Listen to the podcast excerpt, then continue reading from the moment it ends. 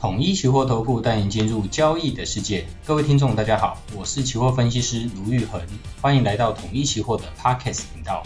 Hello，大家好，我们今天来聊日元风云的第三集——现代货币理论。好，现代货币理论是什么呢？它就是 Modern Monetary Theory，缩写是 MMT。它其实是一种啊，并不是非常主流的宏观经济学的一个理论。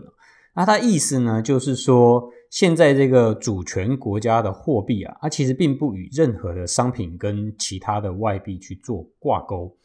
嗯，它只与这个政府的税收还有它的一个公债去做相对应。也就是说呢，嗯，不论你政府发行了多少货币，你可以透过税收来去做一个回收。那呃。公债的部分呢，也是以你货币来去做一个基础，去做一个呃衡量。所以呢，这样子的一个主权货币，它具有无限法偿的一个性质，所以它并没有所谓名义预算的一个约束。也就是我政府也想要刺激经济的时候呢，我就可以一直去所谓的宽松或是印钞票这样子的一个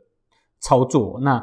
呃。这样子的一个货币呢，它只受到通货膨胀的一个实际的约束，也就是你这些政府的法币，假设你的税收是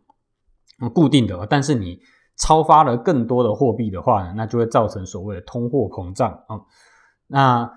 如果说为了刺激经济的时候，其实政府可以呃像日本一样去做一个无限量的这样子的一个宽松措施哦，所以他们主张用这样子的一个。呃，财政政策由财政部来代替啊，中央银行去实现消灭失业率，还有避免过度通货膨胀的一个职能，就是政府它其实对自己的货币的控制力其实是很强的。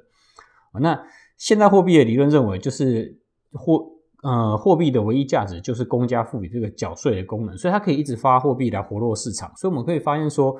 呃，日本央行。呃，一直在宽松，从二零一三年开始持续的去做一个宽松的措施，但是日本的呃通货膨胀啊、并没有真的起来。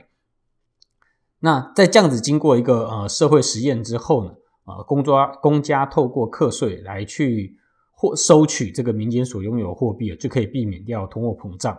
所以日本是实现像这样子的一个现代货币理论的一个先行国家。那在下一集我们会再跟大家提，就是其实还有另外一个国家叫做斯里兰卡，也实去也去实现了像这样子的一个现代货币理论了。那日本是这样子，它大量的发行货币，但是没有通货膨胀，那不追求预算跟支出的一个平衡，也就是日本的债务其实是超过它的一个国民收入，就是超过它的 GDP 非常多倍的，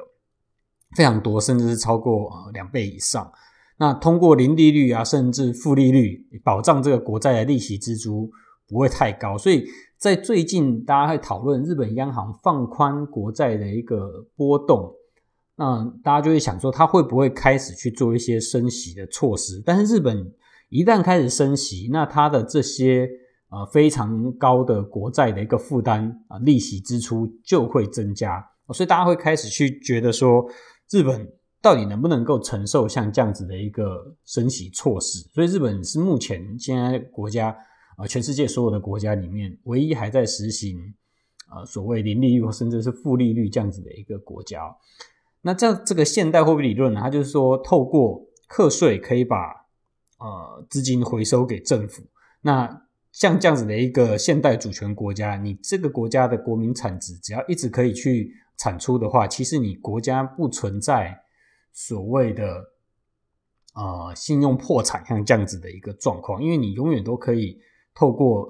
货币的控制，还有你国家的一个实际上的产出，不管你国家的债务呃是怎么样，那你可以透过像这样子的方式呢来去维持。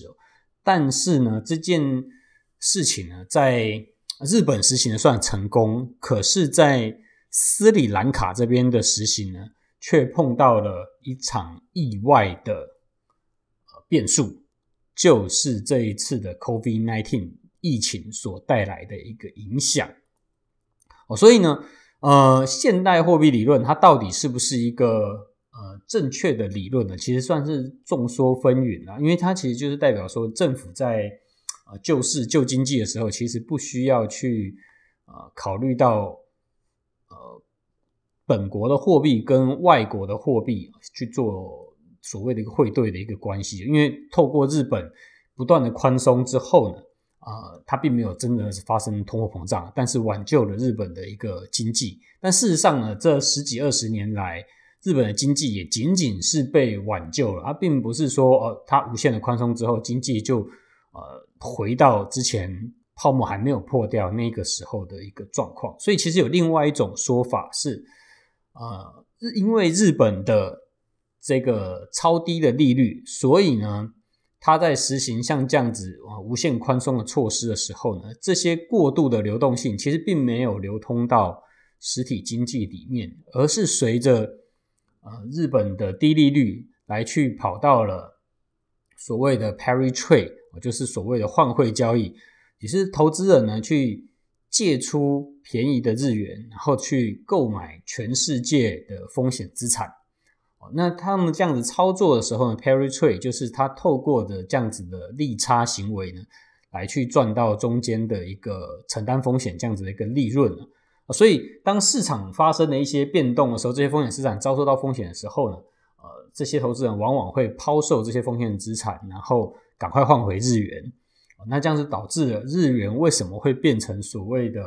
避险货币啊？就是因为像这样子的一个 parity trade，所以透过像这样子的 parity trade 呢，我们可以发现，其实日本虽然好像实现了现代货币理论，但是主要是因为第一个，它的债务大多是国内的国债，就是以日元计价。如果你的债务是以美元计价，那不论你这边如何操纵你的货币，你的债务要付出的美元还是固定的啊，那就没办法去做到所谓的控制啊债务支出这样子的一个行为。所以，虽然日本在在这个现代货币理论呢实行起来算是从他们宽松二零一三年开始到现在是成功的，但是同样的一个这种宽松货币的政策，在斯里兰卡这边却没有成功，主要就是因为。在他们的债务的问题上面，日本其实大部分都是属于国内债，然后斯里兰卡像这样子的一个新兴国家，其实他们有一部很蛮大一部分的债务是所谓的外币计价的债务，所以当本国的经济遭受到冲击的时候呢，然后你的债务又没办法缩减啊，那就很容易造成你的外债的一个债务违约。那这样子的话呢，就会造成间接的啊，就会有所谓的国家破产，像这样子的情情形。其实像这样子的国家破产情形，在世界上并不少见。那我们今天呢，先跟大家解释这个所谓的现代货币理论。其实它就是说，呃，国家的这个货币啊，其实是可以透过央行跟财政部的一个配合，那来去。消灭掉这个失业率跟避免过度的通货膨胀，你只要透过税收把把啊、超发的资金去收回来哦，那呃这些从透过货币政策或财政政策所刺激出来的呃经济，就可以去带动国内的一个经济发展，不会去造成呃所谓的恶性通膨。但是这样子这个理论其实到目前为止并不为主流经济学家所接受啊，主流还是以像。美国这边的一个货币体系为主了哦，那日本这边呢，虽然说它是宽松货币的一个先行者哦，但是他们在他们身上成功的现代货币理论，不见得在其他国家也能成功，因为日本的日元是一个相当国际化的一个货币，所以它的 peritree 是相当的盛行的。它的通过他们的利率跟美国的国债利率有所落差的时候呢，啊那。呃，他们的所刺激宽松所刺激出来的这些呃金流，其实可以投透过投资全世界来去消化掉哦，那就不见得会直接造成本国的通货膨胀。所以我们可以看到，他们实行了这个呃现代货币理论十几年哦，安倍的三支箭，但是呢，本国通货膨胀其实都还没有起来，直到最近二零二二年哦，因为乌俄战争的关系，因为油价大涨的关系，所谓的输入性通膨，所以才造成了日本在最近，他们通货膨胀终于可以回到两个 percent 的上方。那其实是一个输入性的通膨，并不是他们本身货币刺激所带来的一个效果。好，那我们今天呢，先在这边告一段落。我们下一集《日元风云》的第四集，来带大家看看斯里兰卡他在实行现代货币理论的时候呢，到底发生了什么事情。我们下次见。感谢您的收听。若您喜欢我们的频道，欢迎按赞、关注与分享。您的支持是我们创作的最大动力。统一期货祝您投资顺利。